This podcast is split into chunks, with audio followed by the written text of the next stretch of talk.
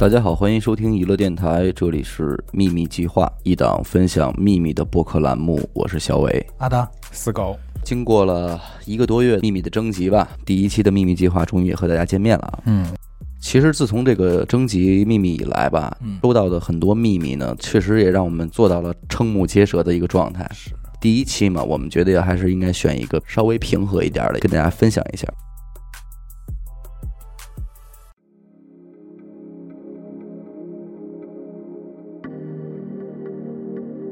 娱乐电台的主播们，你们好。我有一个任何人都不知道的秘密，就是在我住的同一个城市里，我隐瞒着妻子和家人，还有另外一个家。嗯，哦，是重婚吗？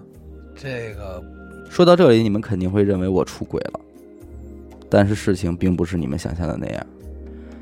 我比几位主播年长几岁，八零年代生人，是一个普通的不能再普通的八零后，相貌平平，内向，不爱说话，不爱交朋友，有一份收入不多的工作。最早是在某个集团的商场里做图，每天和 CAD 打交道。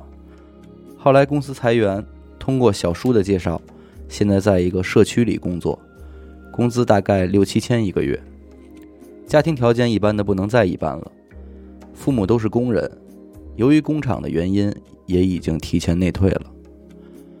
我有一个亲生的哥哥，从小我们就挤在一个屋子里，后来我的哥哥去外边打工，也就不怎么经常回来了。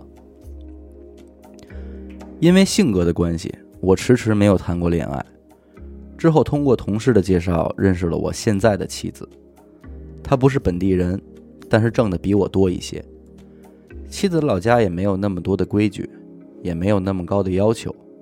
没过多久我们就结婚了，因为我没有房子，于是结婚后就住在了我小时候的家，和父母住在了一起。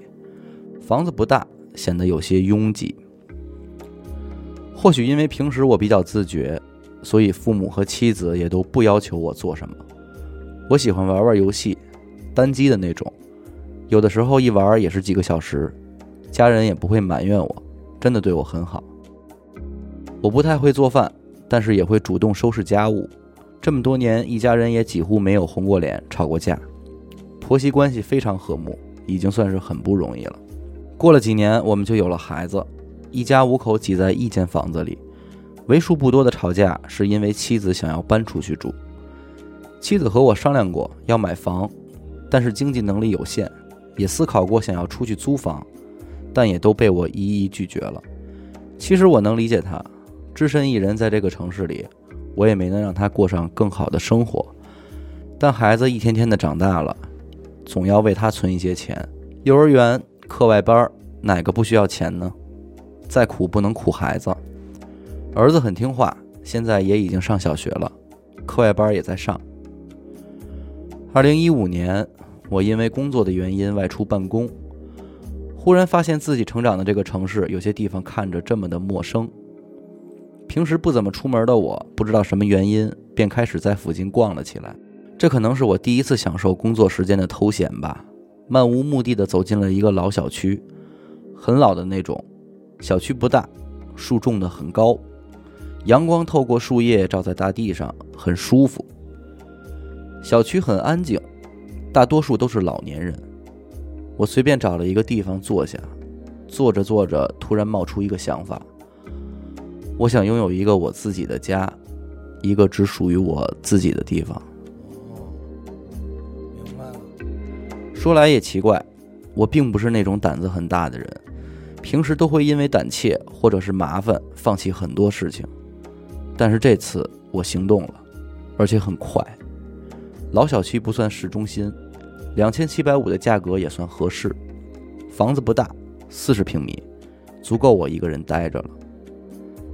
当时交钱的时候，我并没有任何犹豫，根本没想过被发现了会怎么办。我自己有一点存款，妻子和我也存了一些钱，工资不用上交。那个时候我的工资是六千多，每月要交两千七百五的房租，其实也算是一笔不小的开销，但我还是这样做了。之后没事儿我就会去，这几乎成为了我唯一的爱好。屋里只有一张普通的床和简单的家具。后来我也自己买了电视，其实每次都不看，只是想打开它听听声音，躺在床上悠闲的虚度时间。现在你们明白了吧？就只是一个单纯的家，没有出轨，只是一个没有任何人知道的屋子。为了可以享受自己待着的时光，有时候我会说要加班，然后就去这里待上一两个小时，玩玩手机，或者是静静的坐着躺一会儿。周末要送孩子去课外班，我都会跟家里说在学校的周边转转，等孩子下课了好接他回家。但实际上，我都去了我的另一个家。课外班的时间是下午的一点到四点半，学校其实离我不算近。坐车的路程也要四十分钟，但即便如此，我也还是会去那儿待上一会儿。时间久了，一切都好像什么都没发生过。虽然我觉得这样做不是很好，有些对不起我的妻子，但是相比他能带给我的惬意和放松，显然还是后者赢了。直到有一次，我的母亲病了。您正在收听的为试听版本，完整内容请在荔枝 APP 搜索“秘密计划”，或者搜索波段号幺八九零三八三七三，订阅该账号免费收听完整内容。感谢您的支持。